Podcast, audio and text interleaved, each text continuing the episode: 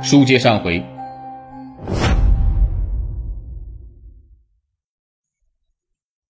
二零零六年，涂点坡在金华市盗窃时被抓住，送到看守所拘留数月。涂点坡自称是湖南桑植人，专案组立即请湖南桑植方面协助调查，却毫无收获。湖南桑植啊，根本就没有这个人。显然，涂点波是个假名字。当时，涂点波被关押在金华市看守所，专案组立即调查了看守和他的狱友，希望得到一些线索。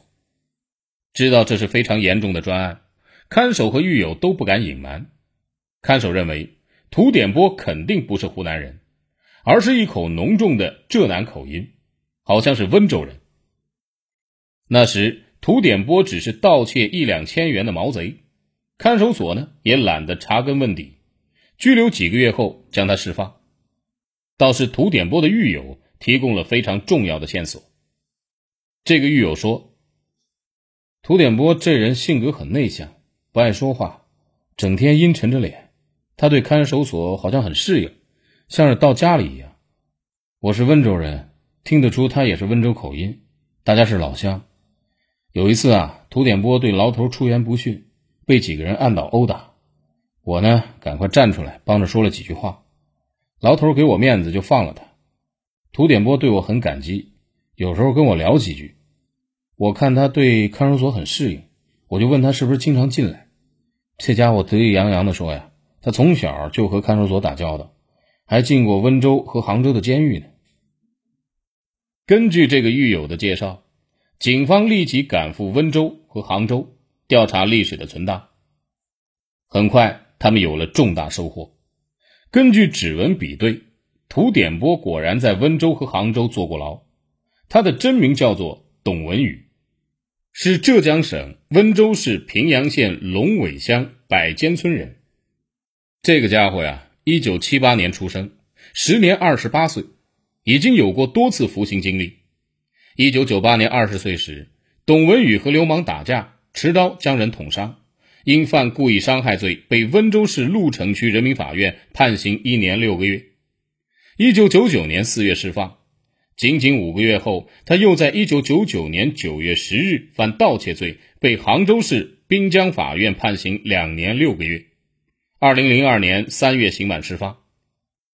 二零零二年释放以后，董文宇以小偷小摸为生。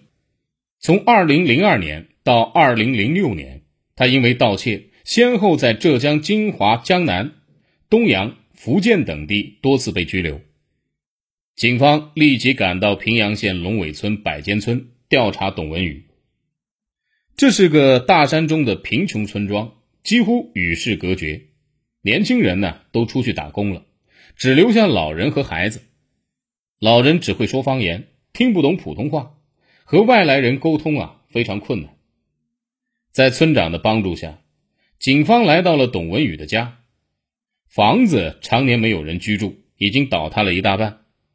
根据村长的叙述，警方了解了董文宇的过去，在某种意义上，董文宇的童年和少年是非常悲惨的。董文宇的父亲叫做董希定，是村中有名的坏种。这个董希定啊，从小就有好吃懒做、小偷小摸的恶习，是村中的公害。长大以后，董希定变得强横暴力、好赌好色，还动不动就和人打架，出手特别狠。因盗窃和打架，董希定是公安机关的常客，基本每年都要被捕。专案组赶来之前的二零零六年一月，董希定又打伤了人，负案在逃。村民们对此见怪不怪。董希定本来就是个混蛋。董希定十七岁的时候。董文宇的母亲，邻村的十七岁女孩金美珠，由父母包办嫁到了董家。从此啊，金美珠开始了地狱般的生活。刚刚嫁过来，金美珠就发现丈夫董希定好吃懒做，脾气暴躁。平时啊，董希定不是和村民打麻将、推牌九，就是在家里睡觉。一旦没钱，董希定就去向父母讨要。或者是去邻村甚至本村敲诈勒索，或者寻机偷盗。家里的大活小活啊，都是金美珠负责，稍有不慎还会被董希定一顿打骂。金美珠回忆：“哎，他整天在外面赌博，回到家就要吃饭，他的饭必须得预先盛好、冷好。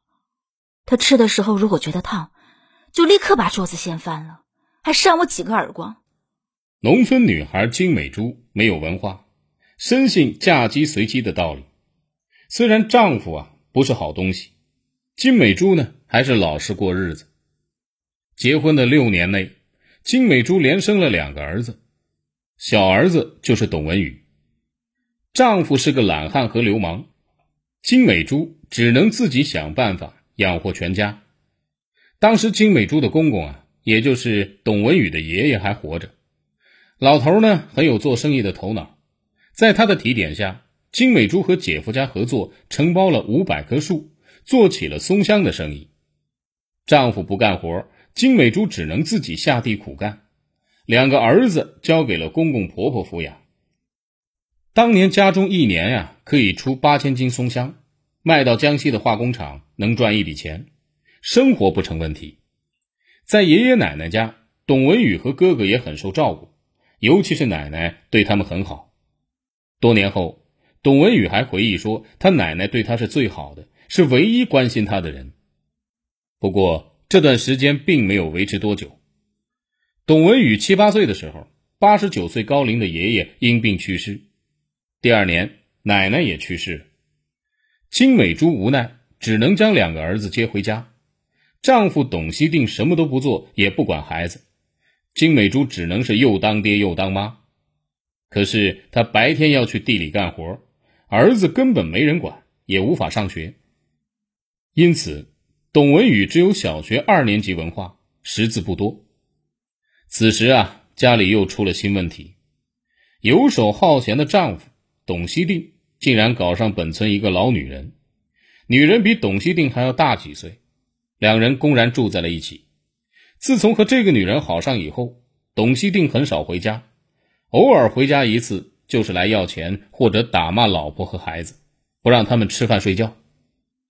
金美珠的性格软弱，逆来顺受，忍气吞声。